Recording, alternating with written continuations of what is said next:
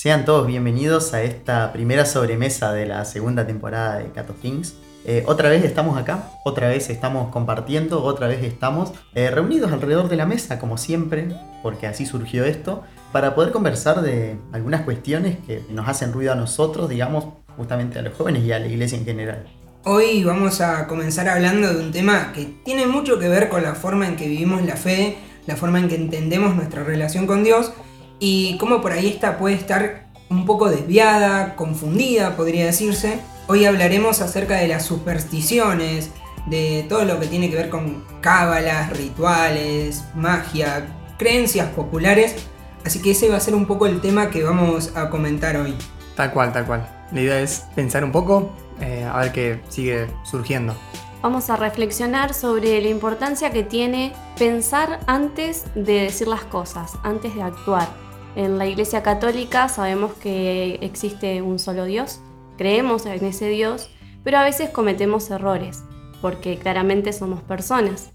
Pero hoy estamos acá sentados sobre esta mesa, como dijeron eh, nuestros hermanos, para reflexionar qué palabras utilizar en ese momento que, bueno, estamos en algún grupo, que estamos en la calle, que estamos en familia, la importancia que tiene el modo de usar esas expresiones. Yo creo que lo primordial es arrancar con una pregunta, como solemos encarar este espacio muchas veces, y es, primero, ¿qué entendemos por superstición? También me, me gustaría acá sumar la pregunta de, a ver, ¿a qué le adjudicamos las cosas que suceden?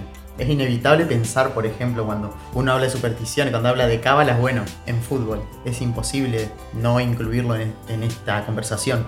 Pero justamente pensando en, cómo uno cuando va a, ver un partido de fútbol, o cuando uno vive el fútbol, ¿a qué le adjudicamos el resultado de lo que pasa? Justamente la, la cábala particularmente se trata de eso, de repetir una acción que no tiene nada que ver en realidad con lo que está sucediendo, pero solamente porque cuando la hicimos en su momento dio un resultado positivo. Es casi un ritual. Pero está bueno hacerse esa pregunta, ¿no? De cuál es la relación entre esa acción que hacemos nosotros y el resultado real de lo que está pasando y a quién le estamos adjudicando el resultado que, se obtiene, digamos, en, la situación en la que usamos una cábala o un ritual. Eh, está bueno esto que planteas porque si hay algo que caracteriza tanto a las cábalas como a las supersticiones en general, es esta irracionalidad. Porque si uno lo piensa, por ejemplo, en, relación con el fútbol, que es un ejemplo muy, muy concreto de nuestra realidad, incluso como argentinos, el hecho de, por ejemplo, llevar siempre la misma camiseta al partido, en realidad no tiene una injerencia real en el resultado o en el desempeño de los jugadores siquiera, como podría quizás atribuirse otro tipo de cábalas, como puede ser, no sé, una rutina, que quizás sí tenga alguna influencia en el propio desempeño. Pero una de las cosas que caracterizan a lo que son las supersticiones, a lo que son las cábalas, es que es ilógico, no tiene un sentido. Y si bien nosotros sabemos y entendemos que la fe no se entiende tanto por la razón, entender que las supersticiones es una suerte de desviación de la fe y va en el sentido que decía Franco de a quién le atribuimos las cosas que pasan. Sí, con esto que decías de qué, sentido o con qué fin esta cábala, me hace pensar esto porque les da confianza, es para creer en qué, cuánto, cómo. Eh, me ayuda esa confianza en, en la fe, con qué sentido, de qué manera, para qué, con qué fin. Los cristianos tenemos que tener presente siempre que mm, es en Dios en quien tenemos que confiar. Y es Dios quien nos da la confianza en todas las dificultades o en las circunstancias de la vida.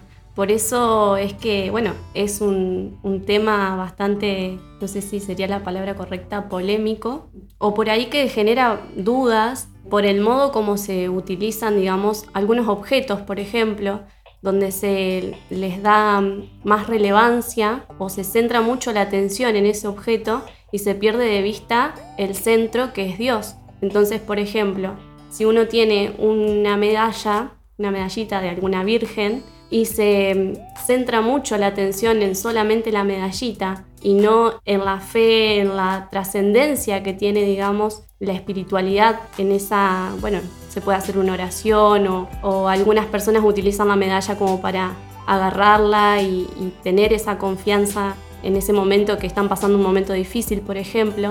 Pero si la persona se centra solamente en ese aspecto de la medallita, y deja de lado a Dios, ahí es donde es el punto clave que, o sea, la importancia que nosotros queremos ahora remarcar en este podcast. Creo que justamente con esto que, que nombrás, Eli, de, las medallitas, pasa con los rosarios, pasa con las estampas, pasa con el agua bendita, pasa con un montón de cosas, que es que por ahí las, personas justamente creo que es una confusión, digamos, en, lo que sostiene la, fe católica, pero por ahí caen, caen en, el, tenerlo como amuletos en el hecho de que, de que, si uno tiene puesta esa cosa, tiene puesta esa medalla, esa estampa, lo que sea, si le prende una vela en cierta situación específica, el resultado va, va a estar como garantizado, no va a suceder cierta cuestión. Por ahí me, gusta pensar así, como unificando un poquito los temas de los que estuvimos hablando, que por ahí todo nace, primero, en la necesidad de atribuirle a alguien lo que acaba de pasar, y segundo, en que también yo creo que el hombre naturalmente tiene como una necesidad de ser partícipe de ese resultado positivo que pasa. Porque si no, es una cuestión que termina saliéndose de control. De hecho, me gusta pensar acá puntualmente en la historia de la salvación. A ver, cuando el pueblo de Dios sale, pasa por el Mar Rojo. Eh, me, gusta pensar también, digamos, que, Dios es, alguien que habla en el silencio generalmente y que cuando hay ruido es muy difícil escucharlo. Y que bueno, justamente el, pueblo, todo alegre, todo festivo, se empiezan a hacer la pregunta de, che, eh, ¿a quién le atribuimos esto que acaba de pasar? ¿Qué podemos hacer nosotros para tomar el control de esta situación que acaba de pasar? Y bueno, justamente eh, en ese estado ellos deciden justamente hacer el becerro de oro y la historia termina como terminó y que por eso Dios lo toma como una, como una infidelidad al, pueblo, pero es porque justamente ellos prefieren tomar como el control de la situación y darle como su propia atribución a una obra concreta de Dios que acaba de suceder. Claro, esto que decía el becerro de oro, que era algo como material, físico, que ellos como que buscaban para esto es lo que le podemos adorar y podemos tenerlo para eso, nos ayudó, nos salvó. ¿Y dónde estaba Dios entonces? ¿En quién creían al final? Es interesante plantearlo del hecho de, justamente como decía Eli y como lo encargabas vos, Franco, de darle a los objetos un valor que no lo tienen. Y es fantástico, fantástico en el sentido de que es muy interesante entender que muchas veces objetos que son de devoción e incluso sacramentales pueden volverse objeto de superstición. Porque es darles un valor que realmente no tienen por sí, o sea, por sí mismos, sino con todo el trasfondo detrás creo que realmente deberíamos pensarlo eh, en el sentido de qué es lo que significan las cosas que tenemos, las cosas que hacemos. Y es interesante incluso poner a prueba nuestra fe en ese sentido.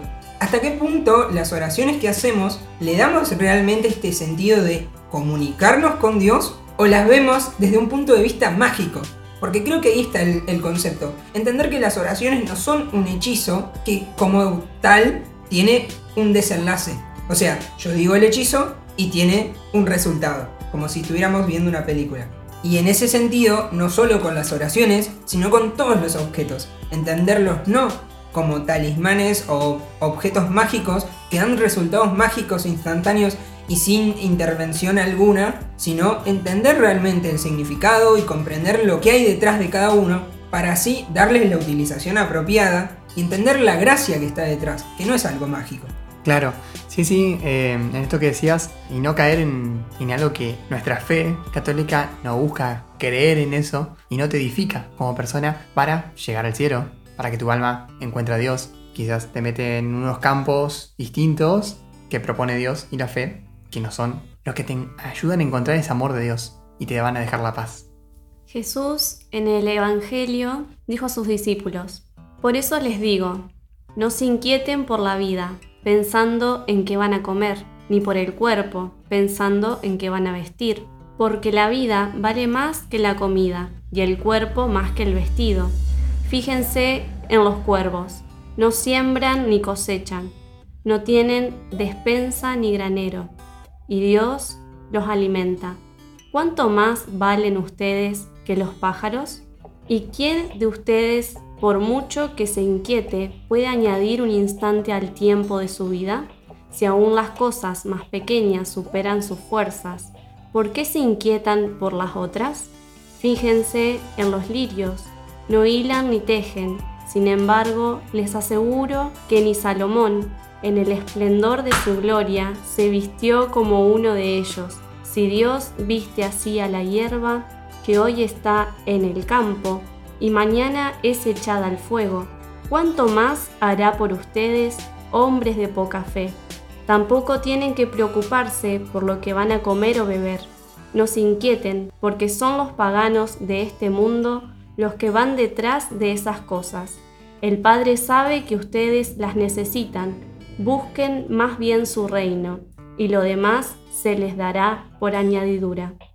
Con este pasaje del Evangelio eh, le vamos dando un, cierre a este, este primer episodio de la segunda temporada de la sobremesa. Les dejamos la inquietud, interésense, investiguen, profundicen, porque esto es un pequeño puntapié. Y también los invitamos a que si desean proponer algún tema para que lo, lo abordemos desde alguna perspectiva Que o, nos compartan. o para que también lo pongamos en la mesa, como todas las cosas, estamos abiertos a, a sus propuestas. Hay mucho más para hablar, quizás esto fue muy superficial, pero creo que es una buena instancia como para empezar a preguntarnos y empezar justamente a reflexionar sobre estas cosas que nos inquietan y que nos tienen que inquietar como jóvenes. Para tener así una fe consciente. Hasta acá esta sobremesa. Hasta la próxima.